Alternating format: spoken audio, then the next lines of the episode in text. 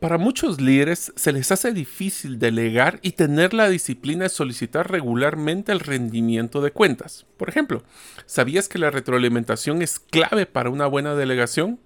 El no ser claros en nuestras metas y los detonantes de éxito es una fuente constante de frustración. Y la pregunta es, ¿las metas debemos de imponerlas o deberían de ser mutuo acuerdo? En este episodio de la serie 5x5, 5 aprendizajes de los 5 mejores libros, hablaremos de los libros que están relacionados con el tema de delegación y rendimiento de cuentas. Estos son El gerente de un minuto, de Kenneth Blanchard y Spencer Johnson. Drive, lo sorprendente verdad sobre lo que nos motiva, de Daniel Pink, excelente libro. Líderes comen de último, de Simon Sinek. Los 5 niveles de liderazgo, de John C. Maxwell y propiedad extrema, cómo lideran y ganan los SEALs de la Marina de Estados Unidos.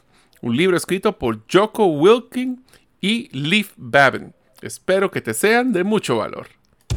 Soy Mario López Salguero, ex ejecutivo del mundo corporativo, ahora emprendedor en múltiples industrias como la aceleración de negocios, salud y bienestar, autogestión de documentos legales y plataformas basadas en blockchain. Cuando inicié mis emprendimientos hubiera ahorrado mucho tiempo y dinero de poseer a mano las competencias gerenciales y herramientas prácticas para manejar y acelerar mis negocios. Mi forma de devolver un poco de las bendiciones que he recibido en mi vida es este podcast, Gerente de los Sueños, que se enfoca en temas prácticos simples, relevantes y que puedas implementar hoy mismo. Aprenderemos la metodología comprobada para manejar y acelerar tu negocio, usando la analogía que manejar un negocio es como manejar un carro. La carretera es las necesidades del cliente. La meta es nuestro plan estratégico. Las llantas delanteras es nuestro propósito y plan operativo. Las llantas traseras que nos dan tracción son las ventas y mercadeo. El motor es nuestro talento humano y lo que soporta el carro es el chasis con nuestras áreas de soporte. La gasolina que utilizamos para mover el carro es el flujo de caja. ¿Y quién mejor que el conductor como líder de la organización,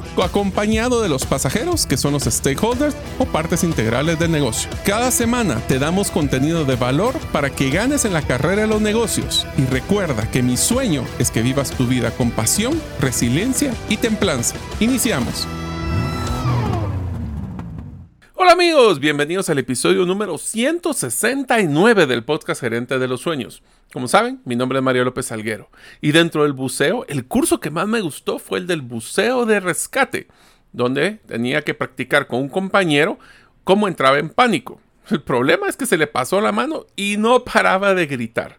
Deseo agradecerte que nos escuches el día de hoy. Si todavía no eres parte de la comunidad de los sueños, recuerda que solo puedes hacerlo suscribiéndote a nuestro correo electrónico, ingresando, es uno a la semana, ingresando a la página gerentealosueños.com o a través de nuestra lista de difusión WhatsApp. Solo me tienes que enviar tu nombre al más 502, más 502 para aquellos que nos escuchan en los más de ahora 50 países fuera de las fronteras de Guatemala y el número de celular 5017 1018. Repito, 5017 1018. Durante mi tiempo en la Asociación de Gerentes de Guatemala, logré identificar varios patrones sobre muchos de nuestros asociados que eran pequeñas empresas y querían crecer a ser una empresa mediana o inclusive grande. Y el patrón que encontré conjuntamente con un estudio del INCAE es que la mayoría de las empresas que no pasan del brinco de la pequeña empresa a la mediana es porque las personas, los líderes, los dueños, nunca lograron delegar sus funciones y también es pues, un proceso de rendimiento de cuentas y por ende lo que pasa es de que se vuelven el cuello botella de la propia empresa. En este episodio vamos a hablar de los cinco mejores de los libros en delegación y rendimiento de cuentas. O como decíamos en este estudio, no solo se trata de que yo aprenda a pelar el mango, es que tenga gente o personas que logren pelar el mango como a mí me gusta. Así que si están listos para poder conocer cómo mejorar su delegación y solicitud y rendimiento de cuentas, pues empezamos con el primer libro. El primer libro se llama El gerente de un minuto de Kenneth Blanchard y Spencer Johnson. Este libro presenta un enfoque simple y efectivo para la delegación y el seguimiento, incluyendo la importancia de establecer objetivos claros, pero también dar retroalimentación. El primer aprendizaje es el poder de la delegación. El libro destaca la importancia de la delegación como una herramienta clave para el éxito del liderazgo. En lugar de intentar hacerlo todos nosotros, los gerentes y líderes eficaces pueden aprender a confiar en su equipo asignando correas, eh, perdón, tareas y responsabilidades de manera adecuada. La delegación permite aprovechar el potencial y la capacidad de los miembros del equipo, promoviendo así su desarrollo y liberando el tiempo para que los líderes se enfoquen en tareas más estratégicas. Aquí voy a poner una pequeña pausa del libro y les voy a dar una muy interesante recomendación. Cuando nosotros empezamos a hacer el proceso de delegación y empezamos a, delegar cosas pequeñas a las personas para que así ellas demuestren pues, la confianza que podemos tener en ellos y la responsabilidad que pueden manejar, y poco a poco les vamos dando un poco más. El problema que tiene este proceso es que nosotros usualmente delegamos a las personas que son más confiables, las personas que han demostrado que dan la talla y pues empezamos a limitar o no delegar en las personas que no cumplen lo que nosotros consideramos o las expectativas. Lastimosamente, este proceso lo que hace es que sobrecarguemos a las personas buenas, porque sabemos que van a dar la talla, y no le asignemos tantas cosas a las personas que no están dando la talla, lo cual puede generar primero un resentimiento de las personas que sí están siendo efectivas, pero los puede llevar a la improductividad e inclusive quemarlos. Entonces, una de las tareas que les recomendaría a la hora de delegación es que tratemos de ser ecuánimes en la delegación, porque si no, sobrecargaremos a los buenos. El segundo aprendizaje del libro del gerente de un minuto es la importancia de la retroalimentación. El libro enfatiza la necesidad de brindar retroalimentación constante y constructiva a los miembros del equipo. Y paréntesis, y mucho más a las personas que son o los colaboradores que son sumamente jóvenes, que tienen una filosofía de gratificación instantánea. Hice bien, me reconocieron inmediatamente. Entonces hacer, por ejemplo, una evaluación de desempeño cada seis meses ya no es factible hacerlo. El autor introduce el concepto de reuniones de un minuto en que los gerentes o los líderes proporcionan comentarios rápidos y específicos sobre el desempeño de sus colaboradores. La retroalimentación regular y oportuna ayuda a mejorar no solo la comunicación, sino a fomentar el aprendizaje y permite a los colaboradores ajustar su enfoque para lograr así mejores resultados. El tercer aprendizaje, la adaptación a las necesidades individuales. Aquí no se va a escopetear. El enfoque de gerente de un minuto se centra en adaptar el estilo de liderazgo a las necesidades individuales de cada miembro del equipo. Reconoce que cada persona tiene diferentes niveles de competencia y motivación, por lo que los líderes deben ajustar su enfoque de acuerdo a este, pues, estas diferencias. Al comprender las fortalezas y debilidades de cada colaborador, los gerentes y líderes podemos brindar el apoyo y la dirección adecuada para así maximizar el rendimiento. En pocas palabras, personalización. Si nosotros lo hacemos de una forma personalizada, va a ser más relevante. El cuarto aprendizaje, la importancia de establecer metas claras. El libro destaca la necesidad de establecer metas claras y específicas para los miembros del equipo. Los gerentes debemos comunicar de manera efectiva qué se espera de cada individuo y cómo se va a medir su desempeño. Aquí tenemos que tener mucho cuidado y les diría que es una de las competencias más importantes del liderazgo. Es poder definir cuáles son los detonantes que quiero del desempeño de cada persona. Por ejemplo, a veces estamos acostumbrados a cumplir las, las reuniones, enviar los reportes, pero ese es el valor agregado que da ese puesto de trabajo. O quisiéramos o tenemos expectativas. Por lo que no se vale es que nosotros le digamos a una persona, agarra tus cosas y te me largas de la empresa. Eso no se vale porque en todas las personas se merecen y tienen el derecho y el respeto de poder retroalimentarlas. Entonces, pues en alguna de, de las empresas que he asesorado se les dice ningún despido debería ser sorpresa. Así que yo les invito a que ustedes la próxima vez que tengan una persona con mal desempeño, quiero que se vean a los ojos en un espejo y digan, hice mi máximo esfuerzo para ayudar y poder apoyar a esta persona, porque si no lo pueden hacer, hay que trabajar antes de tener que pues, tomar una decisión. Las metas desafiantes pero alcanzables pueden motivar a los colaboradores y también ayudarles a enfocarse en resultados tangibles. Esa es otra cosa. En las metas ambiguas o, por ejemplo, tenemos que subir las ventas. ¿Quién es responsable de las ventas? El equipo de ventas. Pero el equipo de ventas tiene también que depender de producción. Y se vuelve un cascadeo de que la meta máxima no la llevamos a lo que es la responsabilidad de la persona. Entonces les hago una pregunta y se la dejo para que ustedes la piensen. Cuando nosotros buscamos metas corporativas o de la empresa, como subir las ventas, mejorar la rentabilidad, ¿quién es el responsable de ese? Ah, es que pueden ser varias personas. Ahí donde nosotros tenemos que hacer un cascadeo, lo que llamo yo un árbol de cascadeo de indicadores, donde tenemos que llevar qué indicador, en el caso de, por ejemplo, ventas, es el cierre de ventas o el cobro, mejor dicho, de las ventas, es el donde está mayor, el mayor impacto a esa meta que estamos buscando grande. Entonces no podemos tener indicadores que dependan de muchas personas, porque si no, dueño de todos, dueño de nadie. Y el quinto aprendizaje, el liderazgo situacional. Uno de los conceptos claves de este libro se basa en el concepto del liderazgo situacional, que se refiere a la adaptación del estilo de liderazgo según la situación y las necesidades del equipo. Los líderes deben de ser capaces de evaluar la competencia y la motivación de los colaboradores. Ustedes están claros qué tan motivados están su equipo, cada uno de los miembros de su equipo, específicamente en una tarea específica. Y tenemos que ajustar nuestro enfoque en consecuencia a lo que queremos hacer podemos actuar como en este caso algunas veces como entrenadores, otros podemos ser apoyadores, otros podemos ser delegadores, pero tenemos que ser un camaleón, tenemos que tener una habilidad camaleónica como líder para poder definir cada situación, cómo mejor actuar. El segundo libro es uno de los libros personalmente de mis preferidos, que es Drive, la sorprendente verdad de qué es lo que nos motiva de Daniel Pink. Le recomiendo fuertemente leer este libro a detalle fue uno de los que me abrió los ojos a cambiar la forma de pensar de cómo debería de tratar de motivar a nuestros equipos.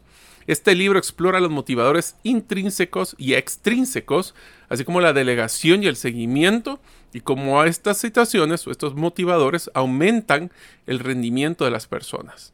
Hablemos del primer aprendizaje, la, importancia de la motivación intrínseca. El autor destaca que la motivación intrínseca o el impulso interno de hacer algo por el simple hecho de hacerlo es un factor fundamental para el alto rendimiento y la satisfacción personal. Pink argumenta que las recompensas externas y los incentivos monetarios pueden ser efectivos, pero hasta cierto punto. Pero a largo plazo, la motivación intrínseca es más poderosa y sostenible. Así que los bonos monetarios ayudan en el corto plazo. El segundo aprendizaje son los tres elementos claves de la motivación intrínseca. Según el libro, existen tres elementos claves para la motivación intrínseca. La primera, la autonomía. La segunda, la maestría. Y el tercero, el propósito. La autonomía es que yo tengo la disponibilidad para poder tomar acciones en lo que yo tengo como trabajo. La maestría es tengo todas las competencias, conocimiento, herramientas para poder hacer lo máximo que puedo en mi trabajo. Y el propósito es para que haga este trabajo. Entonces, el propósito también se relaciona con encontrar un sentido más profundo y significativo en lo que hacemos. Si ustedes quieren saber más del concepto de propósito, Debemos de entender por qué es que este podcast se llama Gerente de los Sueños. Nuestros trabajos son tan relevantes como lo que nos acercan a nuestros propios sueños o tienen un propósito para alcanzar nuestros sueños. En unos momentos continuaremos con el podcast Gerente de los Sueños. Ahora, unos mensajes de uno de nuestros patrocinadores que hace posible de que nosotros podamos publicar el podcast cada semana. ¿Deseas realizar una desintoxicación digital en donde vives y trabajas? Para esto necesitas rodearte con la naturaleza, pero de una forma sostenible. En By Botanic te acompañaremos en tus proyectos de jardines verticales, azoteas verdes, paisajismo y jardinización, pero de una forma que mejore el medio ambiente. Para conocer más de nuestros proyectos y cotizar el tuyo, búscanos en la página bybotanic.com. El papel de la autonomía. El autor enfatiza la importancia de proporcionar a las personas un grado significativo de autonomía en su trabajo. El microgerenciar ya no es posible, primero porque no nos da tiempo y segundo, no es efectivo porque nos volvemos nosotros el cuello de botella. Esto implica darle la libertad de toma de decisiones, fomentar la autodirección y permitirles trabajar de acuerdo a su estilo y preferencias. Si el fin es el que queremos, eh, darle la flexibilidad del cómo a veces es bueno. La autonomía no solo aumenta la motivación intrínseca, sino que también fomenta la creatividad, la innovación y principalmente la responsabilidad. En el siguiente eh, aprendizaje, la búsqueda de la maestría. El libro destaca la importancia de la búsqueda constante de la maestría, que no es el estudio de la maestría, sino ser el maestro de nuestras habilidades y conocimiento. Pink argumenta que el progreso y el crecimiento personal son factores claves para mantenernos motivados y comprometidos en nuestro trabajo. La maestría implica establecer metas desafiantes, recibir retroalimentación constructiva, no destructiva, y dedicar tiempo, así como esfuerzo, para mejorar constantemente. La pregunta es, ¿su equipo ha aprendido a hacer algo mejor, nuevo o diferente en los últimos seis meses? Solo para que lo piensen. Y el quinto aprendizaje de Drive es el poder del propósito. Según el autor, tener un propósito claro y significativo en nuestro trabajo es esencial para mantenernos motivados y comprometidos, especialmente como les menciono a largo plazo, porque siempre van a haber baches, van a haber problemas, pero si ese propósito es poderoso, créame que las personas logramos pasar adelante ese, problemas. El propósito implica comprender cómo nuestras acciones contribuyen a un objetivo mucho más amplio y cómo impactan positivamente en el mundo y en las vidas de los demás. Cuando encontramos un propósito significativo en lo que hacemos, experimentamos un mayor sentido de satisfacción y de realización. El tercer libro que vamos a hablar el día de hoy se llama Los líderes comen de último, escrito por el autor que seguramente lo han conocido, se llama Simon Sinek. El libro explora el poder del liderazgo y cómo los líderes pueden crear culturas organizativas saludables y exitosas. El primer punto que se, o aprendizaje es el líder como protector. El autor destaca que los líderes efectivos actúan como protectores de sus equipos. Sinek argumentaba que los líderes deben de colocar las necesidades de sus seguidores, colaboradores, por encima de los propios, garantizando su seguridad y bienestar. ¿Será que nosotros nos preocupamos por nuestros colaboradores de ese, nivel? Esto implica también preocuparse por las personas y establecer un ambiente de confianza y colaboración, donde los miembros del equipo se sientan seguros y apoyados. Segundo aprendizaje, crear un círculo de seguridad. El libro enfatiza la importancia de crear un círculo de seguridad en el entorno de trabajo. Sinek sostiene que cuando los colaboradores se sienten seguros y confiados en su entorno laboral, son más propensos a asumir riesgos. O cuando cometen un error, le vamos a dar palo. También van a poder eh, promoverse la colaboración y la creatividad. Los líderes deben de establecer una cultura donde se fomente la confianza, la comunicación abierta y especialmente el apoyo mutuo.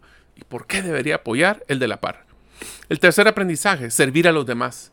Sinek argumenta que los líderes efectivos se centran en servir a los demás en lugar de buscar un propio beneficio. El liderazgo verdadero se basa en el servicio y en cómo se puede contribuir al crecimiento y éxito de los demás. Los líderes deben estar dispuestos a sacrificarse y poner las necesidades de su equipo por encima de las suyas. Yo recuerdo que una de las cosas que a mí más me motiva, me motivaba y me motiva actualmente es cuando yo logro ver a una persona crecer. Esa satisfacción nadie nos la puede robar. El cuarto aprendizaje, la importancia de la empatía. El autor destaca la importancia de la empatía en el liderazgo. Sinek sostiene que los líderes empáticos se preocupan genuinamente por los demás, escuchan activamente y se esfuerzan por comprender las perspectivas y necesidades de su equipo. Al practicar la empatía, los líderes pueden fortalecer las relaciones y crear un entorno en que las personas se sientan valoradas y principalmente apreciadas. Y el quinto aprendizaje de este libro, muy interesante también, es inspirar confianza y lealtad. El libro subraya la importancia de inspirar confianza y lealtad con los colaboradores. Cynic argumenta que cuando los líderes demuestran integridad, actúan de manera ética y consistente, esa se la estoy sumando yo, y se mantienen fieles a sus valores, generan confianza en el equipo. O es el cliente número uno, pero ¿saben qué? Me llamó el cliente enojado, díganle que no estoy. Asimismo, cuando los líderes se preocupan genuinamente por el bienestar de los demás y actúan en beneficio del grupo, fomentan la, la lealtad y el compromiso de los colaboradores. El cuarto libro, Los cinco niveles de liderazgo de John C. Maxwell. Hoy tenemos, pues este episodio tiene libros muy buenos.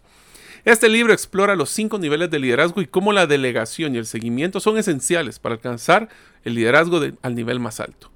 El primer aprendizaje, el liderazgo es un proceso de desarrollo. El autor sostiene que el liderazgo no es un título o una posición, sino un proceso continuo de desarrollo personal. Maxwell presenta cinco niveles de liderazgo que van desde el nivel 1, que se basa en la posición o la autoridad formal, hasta el nivel 5, que se basa en el respeto y la influencia obtenidos a través de la dedicación y el servicio. El libro enfatiza que los líderes deben de trabajar en su crecimiento personal y desarrollar sus habilidades continuamente, para que así sea una característica clave a la hora de avanzar en los niveles de liderazgo. El segundo aprendizaje es la importancia de la influencia, no la imposición. Maxwell destaca que el liderazgo se trata de influir en las personas y ayudarlas a crecer para alcanzar así su máximo potencial. Los líderes efectivos entienden que la influencia se gana a través de la confianza, el respeto y el cuidado genuino por los demás. El libro proporciona estrategias y principios para cultivar y aumentar la influencia positiva en los demás. El tercer aprendizaje es el desarrollo de las relaciones efectivas. El libro subraya la importancia de construir y mantener relaciones efectivas como líder. Maxwell enfatiza la necesidad de desarrollar habilidades de comunicación, escucha activa, y si quieren saber cómo escucha activa, pueden escuchar el episodio anterior del podcast donde se habla de eso.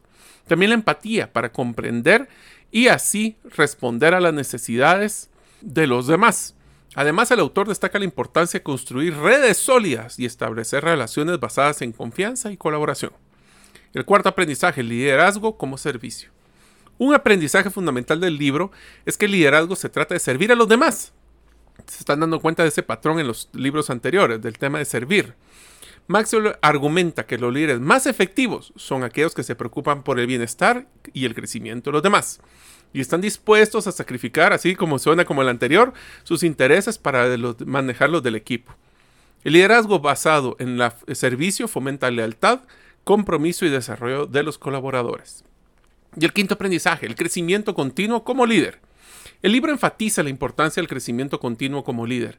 Maxwell insta a los líderes a buscar oportunidades de aprendizaje, a rodearse de personas inspiradoras y a estar dispuestos a tomar riesgos y enfrentar desafíos.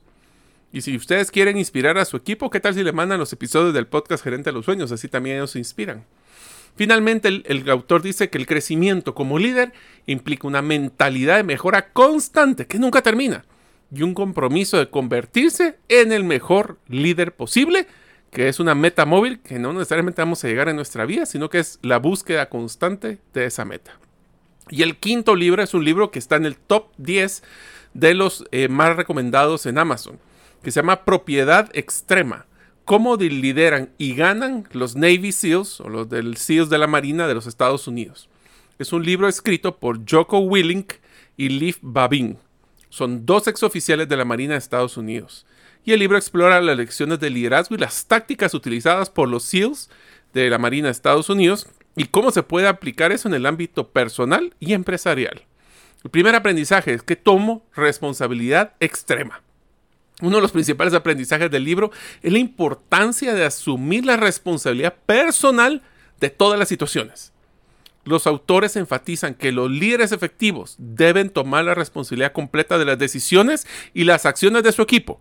En pocas palabras, esto lo voy a hacer como paréntesis, no se vale decir, bueno, jóvenes o equipo, ¿qué van a hacer? Es que nosotros siempre tenemos que decir que vamos porque la máxima responsabilidad es mía como líder. Al hacerlo, vamos a fomentar una cultura de responsabilidad y empoderamiento, lo que conduce a una mayor efectividad y rendimiento. El segundo aprendizaje es el liderazgo basado en la confianza. El libro destaca la importancia de construir relaciones sólidas y de confianza con los miembros del equipo. Los autores enfatizan que el liderazgo exitoso se basa en la confianza mutua, la comunicación abierta y la transparencia.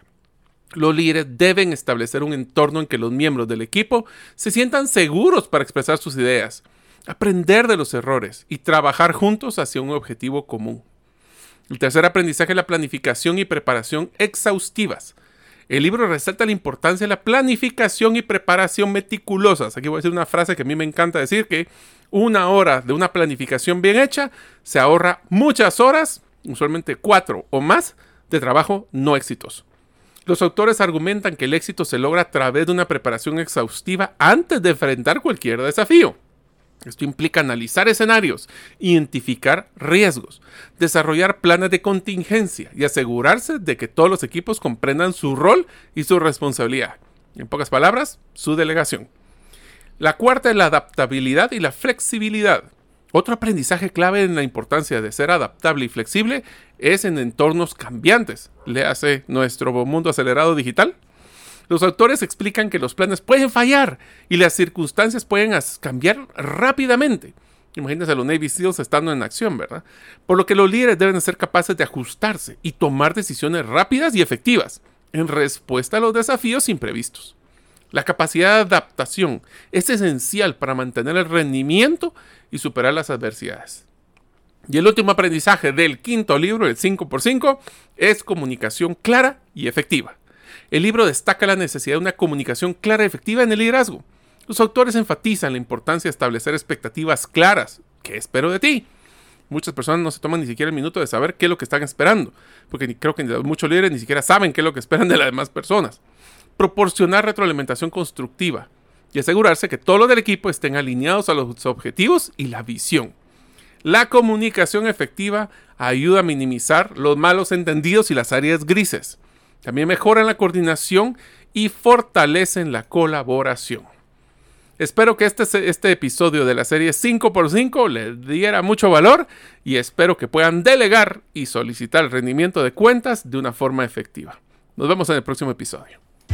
Muchas gracias por escuchar este episodio del podcast Gerente de los Sueños. Recuerda que si deseas recibir la infografía de este episodio, solo debes hacerlo inscribiéndote en la comunidad de los sueños en la página gerentedelosueños.com o enviando tu nombre al WhatsApp del teléfono más 502 50 17 10 18. Nos vemos en el próximo episodio y que tus sueños de esta semana se vuelvan una realidad.